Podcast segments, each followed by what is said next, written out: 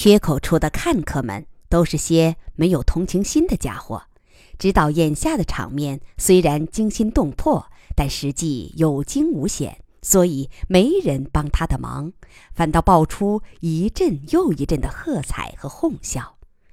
那家伙也很快走出了最初的惊慌，干脆放松心情，好好享受这样的无绳蹦极。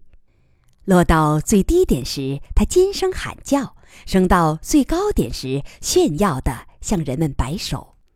他在下半球荡来荡去时，对面镜面上有巨人般的印象飞速流动，就像是放映琼木式电影。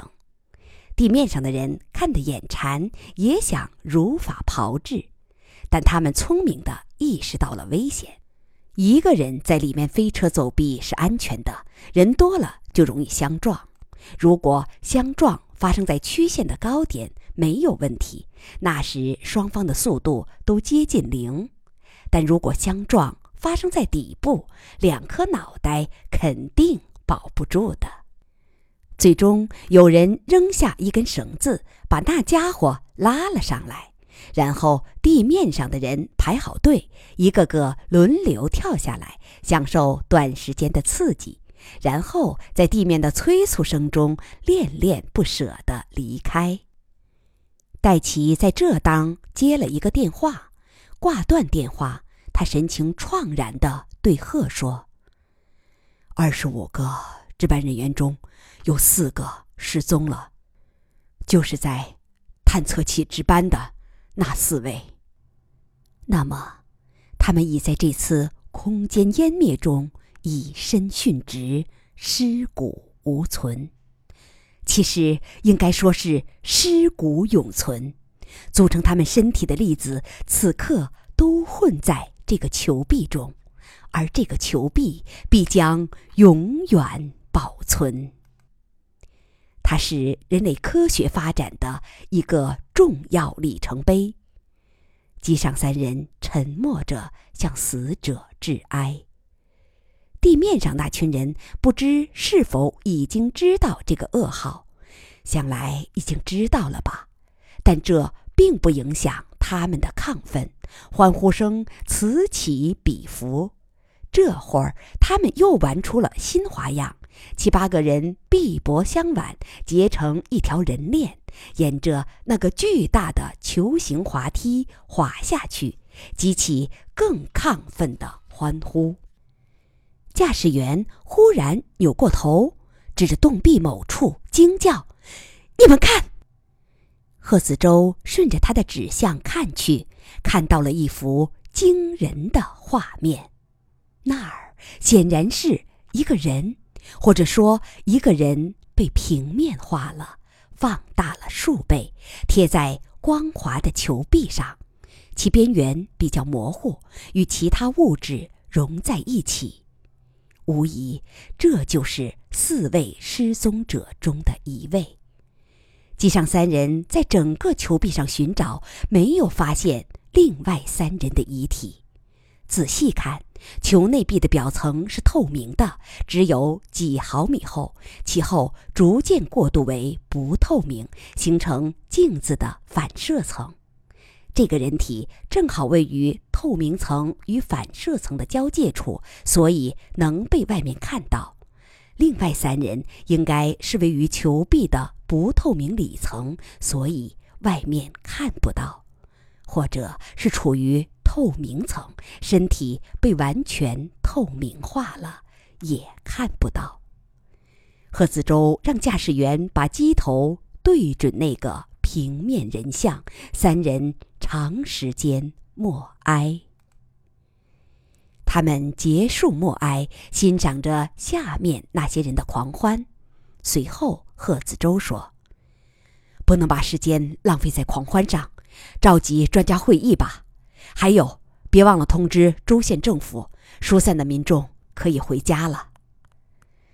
专家会议也是预先做过安排的，所以下午四点人员就到齐了。与会者都是粒子加速器专家，其中还有两位八九十岁的老者，是当年建造费米粒子加速器的参与者。到会人员事先都看了现场，进入会议室时，个个喜气洋洋，与在门口迎候的戴奇和贺子洲用力握手，紧紧拥抱。虽然费米加速器被毁令人心疼，四人的牺牲令人悲伤，但由此带来的科技进步更令他们振奋。会议开始，大家先对四位死者默哀，然后贺子洲开始主讲。他兴奋地说：“第一步已经顺利的迈出去，下面要开始第二步了。大家已经看到，在地面上。”做空间激发实验只能是一次性的，它会造成加速器真空管道不可逆的破坏，除非把真空管道大大的扩大，使其能包容整个湮灭区域。这样的改造比较昂贵，也没必要，因为封闭式实验无法验证真空湮灭能否形成推力。我们不如干脆到太空中去做，因为在三个重要方面。太空的工作条件远远优于地面。第一，不需要笨重的真空管道来保持真空，只需要有加速磁环就行。高速粒子可以直接在太空中沿磁力轨道自由奔跑。第二，不要繁琐的低温生成系统，超导磁环可以直接在太空温度下工作。第三，没有重力，所有零件可以造得更轻巧，而且不需对粒子的运动。加以重力校正。当然，如果将来加速器是安在云加速的飞船上，粒子的运动轨迹还要考虑加速度校正。但这是以后的事，眼下还无需考虑。所以，我认为下一个急迫的任务是把地面上的高能粒子加速器搬到天上，建造一艘比较简易的原理实验飞船。从原理层面上看，这不算太困难的任务。唯一的困难是飞船的尺度应该比较大，要能装下费米加速器。当然，加速器原来的形状肯定也要改变，要把那个八字叠合起来以节约空间。请大家考虑一下，完成我上面说的工作量需要多少时间？稍顿，他笑着说：“乐之友们已经在上帝之鞭的鞭抽下工作惯了。”以乐之友们的工作效率，我想应该能在半年之内完成。哦，对了，飞船开发的总负责人是亚历克斯，他正在往美国赶，很快就到。会议室内静默片刻，一个中年男子站起来，络腮胡子里藏着笑意。依我看来，你第一个最急迫的任务是向我们描述一下空间湮灭式飞船的。驱动原理，这是往下讨论的基础。贺子洲一愣，赧然说：“哎呀，是我的疏忽。呃，难怪一句中国俗语说‘嘴上无毛，办事不牢’。我还以为你们都了解呢。现在我……”大胡子打断他的话：“我们确实有自己的理解，但他是不是同你的讲法吻合？哦，这样吧。”由我来讲讲驱动原理，你做裁判。贺子洲很高兴。好，请讲。飞船的驱动原理和结构大致是这样的：粒子加速器在飞船上是露天安装，粒子在真空中被一千个磁环加速后，在飞船后方相撞，激发出局域空间的湮灭，并转化为微量的能量。也就是转化为光，在飞船后安装一个抛物面形状的反射器，把球状光源的散射光反射并转化为平行光束，也就把光压转化为驱动力。据理论计算，每个光脉冲的持续时间很短，为千万分之一秒，但粒子撞击可达每秒千万次，这就是。断续的光脉冲累积为连续的驱动，对，当然，湮灭产生的真空泡应该离反射器足够远，不至于损坏它。对，这种光能还能收集一部分，用作飞船船内装置，包括粒子加速器的能源。如果能量不足，也可用聚变能源作为补充，完全正确。我上面说的原理比较简单，以下的原理就比较绕了。我不知道理解的是否正确，请大胆讲。我相信你的理解是正确的。贺子舟笑着说：“局域空间湮灭后，犹如形成海洋肚脐，周围的弹性空间瞬间会向肚脐眼流泻，而变成疏空间。但根据楚先生的空间单元稳恒态增生理论。”疏真空会在普朗克时间内恢复成标准真空，继而在周围密真空的压力下还原成密真空，从而为下一次的激发做好准备。空间的这个弹性变形会在飞船上产生潮汐力，但这种力很小，不足以克服电磁力，所以飞船只会有短暂轻微的弹性形变。而不会损坏。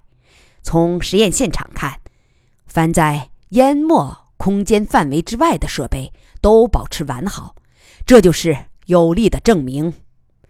非常正确，请继续讲。以下就是驱动原理中最绕的地方了。我真的不敢说我的理解是正确的，但我还是斗胆讲下去吧。局域空间湮灭时。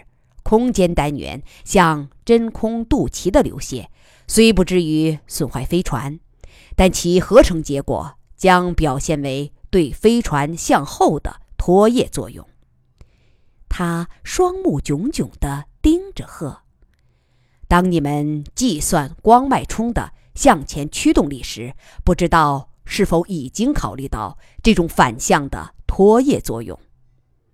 贺子洲真心的称赞。哎呀，这位大胡子先生太厉害了！请问尊姓大名？我叫约翰·巴洛，专业是理论物理。巴洛先生，你的理解完全正确，你已经刨到三态真空理论的最核心部位了。所以嘛，他开玩笑地说：“我刚才没有讲驱动原理，并非疏忽，而是因为我早知道。”在座诸位个个都是行家里手。他接着讲：“这个拖曳作用我们考虑到了。由于空间增生的时间是普朗克时间，即疏空间在十的负四十三次方秒时间内即恢复正常，所以拖曳力的作用时间也不会超过这个级别。它与……”十的负八次方秒级别的光脉冲相比，只是前者的十的三十五次方分之一，实在微不足道，所以做工程计算时完全可以忽略它。巴罗点点头：“哦，是这样，我没有问题了。”他在坐下前补充一句：“很高兴我对三态真空理论的理解基本正确。”贺子洲笑着说：“还可以套用一句中国俗话，‘英雄所见略同’。”与会人员开始讨论。贺子洲的手机响了，他听完后说：“啊，抱歉，我要离开一会儿。亚历克斯来了，直升机马上降落到现场，他想让我带他参观一下，然后一块儿到会议室来。”他笑着说：“大家继续讨论吧。”希望我们回来时，你们已经有了明确的结论。他匆匆赶往那个空心球体，一架直升机正好在附近降落。亚历克斯和机器昌跳下来，兴奋地与他拥抱。第三个下来的是柳叶。贺子舟要拥抱他，但柳叶挣脱了，两只小拳头用力擂他，生气地骂他。坏蛋，这么长时间了，为什么一直不给我报个平安？他是真生气，满面怒容，眼中还挂着泪。贺子洲只能认错，说疏忽了，疏忽了，只顾高兴，只顾往前赶工作，把顶级重要的柳叶小妹给忘了。不过，在这样的欢乐时刻，柳叶的怒气。不可能维持太久的，他很快转怒为笑，扑过来同洋洋哥拥抱。他们重新登机，通过缺口飞到球体中，避开球心悬停着，怀着敬畏之情，尽情欣赏着大自然的鬼斧神工，也怀着悲怆和悲壮，瞻仰那具嵌在洞壁上的平面化人体。夕阳已经半落，此时恰好嵌在。球体的缺口中，在镜面上映出万千个夕阳、万千架直升机、万千个人像，构成了一个梦幻般的金色世界，一个超级万花筒。柳叶双眸中水光潋滟，喃喃地说：“太美了，太惊人了，太不可思议了。”洋洋哥，我们就像是进入了上帝的瞳孔，正在观看一个神话的世界。相比他的迷醉，姬继昌则更多是敬畏。他以近乎眩晕的目光看着眼前的奇景，也以崇敬的目光看前排的贺子洲，喃喃地说：“洋洋哥，你太幸运了，竟然……”第一个目睹了这种奇迹，一个新时代是从你开始的。我真遗憾，当时没把这桩差事争过来。亚历克斯笑着对柳叶说：“很遗憾，你天乐哥哥没来。听说他从小就痴迷于吹泡泡，你看，这是一个多么奇特的大泡泡。”贺子洲说。这个泡泡可不会破。刚才已经有人做过初步检测，组成泡泡壁透明层的是一种全新材料，它具有钻石的硬度、透明度和碳纤维的强度，而且它与原来材料的品种无关，而是直接取决于质子、中子和电子的重新排列，是一种特殊的简病态物质。他富有深意地看着亚历克斯，后者敏锐地说：“你是说，它可以用来发展成一种全新的加工方法？对，全新的方法，非常节能，取材广泛，成本低廉，特别适用于建造薄壁空心件，比如太空船。”两人欣喜莫名。这个收获是三态真空理论没有预言过的。看来基人律的主张是对的，先出发再找路。他们对密真空的探索，恰恰类似于麦哲伦的探险，以一个半盲目的计划开始，无意中撞上了一条通往新大陆的海峡。海峡之后是物华天宝之地，有着无数预想不到的。新机遇。临离开时，亚历克斯对洞壁中的人像喃喃地说：“安息吧，你们可以瞑目的，人类的光速纪元已经开始了。”直升机开始向外飞，但姬继昌这个调皮鬼不愿意让这个历史时刻就这么平淡的结束。他刚才听贺子洲介绍了美国牛仔们的飞车走壁，很是艳羡。当直升机快飞出缺口时，他忽然拉开机舱门，对驾驶员笑着喊：“稳着点开，我要跳下去啦！”在柳叶的惊呼声中，他真的一跃而下。跳下时，脑袋冲前，双臂前伸，就像游泳者的入水。机上几人震惊地探起身，急急地朝下看，随即就放心了。这个胆大包天的家伙其实一点儿也不莽撞。跳下直升机时，已经拿准了角度，基本是沿球壁切线方向跳下的，而且两手先触壁，起了缓冲作用，所以平缓地滑了下去。他起跳时的高度要比刚才的美国牛仔们更高一些，所以滑到底部的速度更快，时速达到了八十千米。然后它荡上来，最高点超过地面三四米，与直升机平齐。他非常享受这样的飞车走壁、无绳蹦极，兴高采烈地呼喊着，在球体里荡个不停。巨人般的印象在对面球壁上飞速流淌。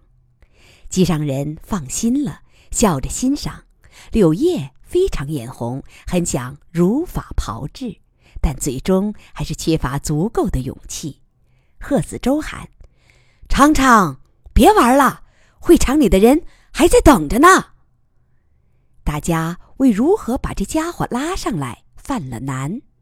直升机上配有绳索，但为了安全，直升机不能太靠近球壁。可是，如果停在球心附近垂下绳索，则机技舱只有在处于低点时才能与直升机垂直对应。这时，它的水平速度太高，无法抓住绳索。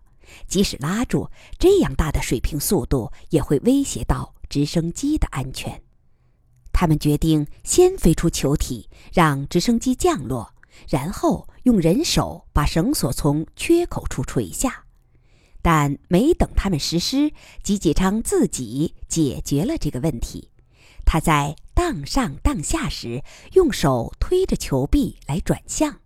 虽然壁面摩擦力很小，但摆动方向还是有了轻微的、肉眼可见的改变。摆动轨迹慢慢向缺口方向靠近。片刻之后，他忽然若有所悟，停止用手推，但摆动轨迹仍缓缓向缺口靠近。他在喊着什么，被直升机轰鸣的混响声淹没了。当他升到最高处时，他用手大幅度的顺时针画圈，向这边示意什么。贺思周忽然明白了他的哑谜：复刻摆。由于球壁的零摩擦力，他此时的上下运动实际构成了一个无绳的复刻摆。由地球自转形成的科里奥利力使摆动平面沿顺时针缓慢旋转。贺子洲向他点头，也用手大幅度的顺时针画圈。那边知道他明白了，两人远远的相对大笑。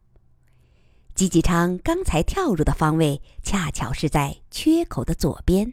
所以，这个复刻摆只需转动很小角度，就能与缺口对正。直升机开出球体降落，耐心地等着。